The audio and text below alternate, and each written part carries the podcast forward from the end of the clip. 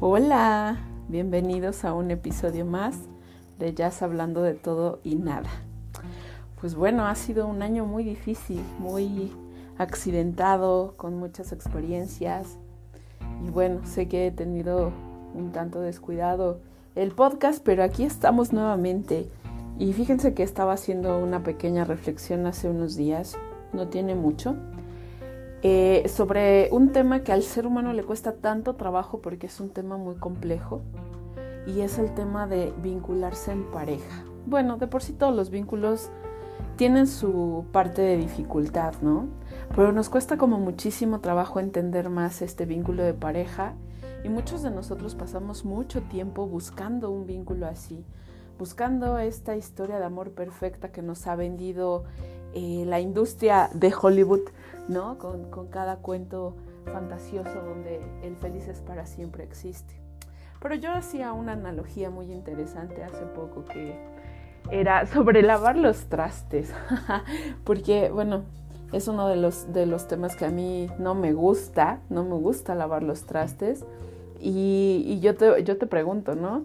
¿A ti te gusta lavar los trastes? Y dirás, o sea, ¿por qué a ella se le ocurre vincular esta, este tema de la pareja con los trastes, porque lavar trastes no es lo difícil, ¿sabes? Eh, muchos tenemos la habilidad de lavar los trastes y aunque no nos guste, pues lo hacemos, porque se trata de cosas simples y sencillas, ¿no? Que es enjabonar, tallar y enjuagar, ¿no? Ponerlos a secar. Bueno, hay gente que lo seca con un trapo y demás, ¿no? Pero bueno, cada quien sus rituales. Pero la realidad es que cuando se trata de lavar ollas, uy, mucha gente huye de lavar ollas. Yo puedo lavar miles de trastes, ¿no? Pero cuando se trata de lavar la cazuela de los frijoles o donde se hizo el asado o donde se hirvió el pozole, no sé, es algo que nos cuesta muchísimo trabajo. Y pensaba, ¿por qué? ¿Por qué inclusive hay personas que, que esconden las ollas o les ponen agua y se quedan días, inclusive semanas, ¿no? Ahí en, en donde se les puso el agua y tarde o temprano pues se tiene que se tiene que usar la olla y se tiene que lavar, entonces es como wow, nos cuesta tanto trabajo y pensaba, ¿por qué? O sea, ¿por qué nos cuesta tanto trabajo? Y pues claro, el lavar una olla implica más esfuerzo. El lavar una olla implica un poco de más tiempo implica eh, pues tallarle, tallarle con fuerza, con incluso hasta con ritmo, ¿no? Para que se pueda despegar todo aquello que tiene pegado. Y entonces yo decía, pensaba, ¿no? En estas nuevas etapas que estamos viviendo como seres humanos y las nuevas formas de vincularnos, y que hoy, hoy en día nos es más fácil lavar solamente los platos sencillos, ¿no? Y entonces no nos involucramos en vínculos más complejos de, pues vamos a salir, pues vamos a conocernos y pues vamos a ver qué pasa, qué sucede, ¿no? Y es difícil llegar a esta parte de las relaciones donde hay que lavar las ollas, donde ya implica un, compromiso, donde ya implica más tiempo, más responsabilidad, ¿no? Que se ha hablado mucho últimamente responsabilidad afectiva y que es donde como seres humanos decimos, ay no, qué flojera, ¿no? Y con todo lo que está pasando con las, las canciones y demás, eh, que muchos entramos en controversia de sí, sí debió hacerlo, no, no debió hacerlo, que se exprese, que no se exprese, que, que, que si el team no sé qué, que si el team no sé cuánto. Y sale una canción que para mí vale muchísimo la pena escuchar, que es la de Miley Cyrus, la de Flowers, porque eso, eso implica, primero, deberíamos hacer esto que Miley canta antes de involucrarnos en un vínculo de pareja. Si tú no aprendes a estar contigo mismo, misma, misma, la realidad es que estar en pareja te va a costar un montón de trabajo por todas las implicaciones, por todo el ejercicio de responsabilidad que conlleva eh, el saber que quiero, el saber que necesito, el saber qué sí le toca a mi pareja y qué me toca a mí, porque de repente exigimos cosas que no le tocan al otro, exigimos cosas que necesitamos porque no las satisfacemos nosotros mismos, ¿no? Y entonces e, es donde empieza la complicación en los vínculos. A veces nos vinculamos con personas que no están al 100% y que al final del día lo único que yo busco también es eh, hacer este rol del Salvador o bien de que necesito ser salvado. Y entonces es donde se complican las situaciones, ¿no? Para empezar, a, a, veces ni siquiera tenemos claro qué es lo que queremos con el otro. A veces solo andamos buscando a ver qué se da y qué no se da, inclusive cuando ya tenemos un vínculo de pareja, ¿no? Y se me hace algo tan irresponsable, tan irresponsable, porque si al final del día voy a estar buscando, voy a estar picando en otros lados, pues como para qué me comprometo en un vínculo de pareja. Digo que actualmente ya se está hablando un poco más de tener estas relaciones eh, poliamorosas, de tener estas relaciones abiertas. No estoy diciendo que antes no pasaba, claro que pasaba, simplemente que hoy se ha visualizado mucho más, ¿no? Pero imagínate si un vínculo de pareja de dos cuesta trabajo, imagínate un vínculo de pareja con más de dos personas. Digo, de por sí el ser humano es complejo y yo creo que antes de, de aprender a lavar las ollas necesitamos aprender a lavar bien los platos, los vasos y las cucharas, porque a veces están súper manchados y solamente los enjuagamos y ya pensamos que eso es lo, lo que se necesita hacer. La realidad es que el, el, el llegar al amor propio es todo un proceso y Tal vez constantemente me has escuchado hablar de esto, pero la realidad es que sí necesitamos adentrarnos a esto, sí necesitamos adentrarnos a conocernos tanto en nuestra luz como en nuestra sombra, conocer cómo reaccionamos, por qué reaccionamos, qué tipo de emociones estoy teniendo y demás. ¿Por qué?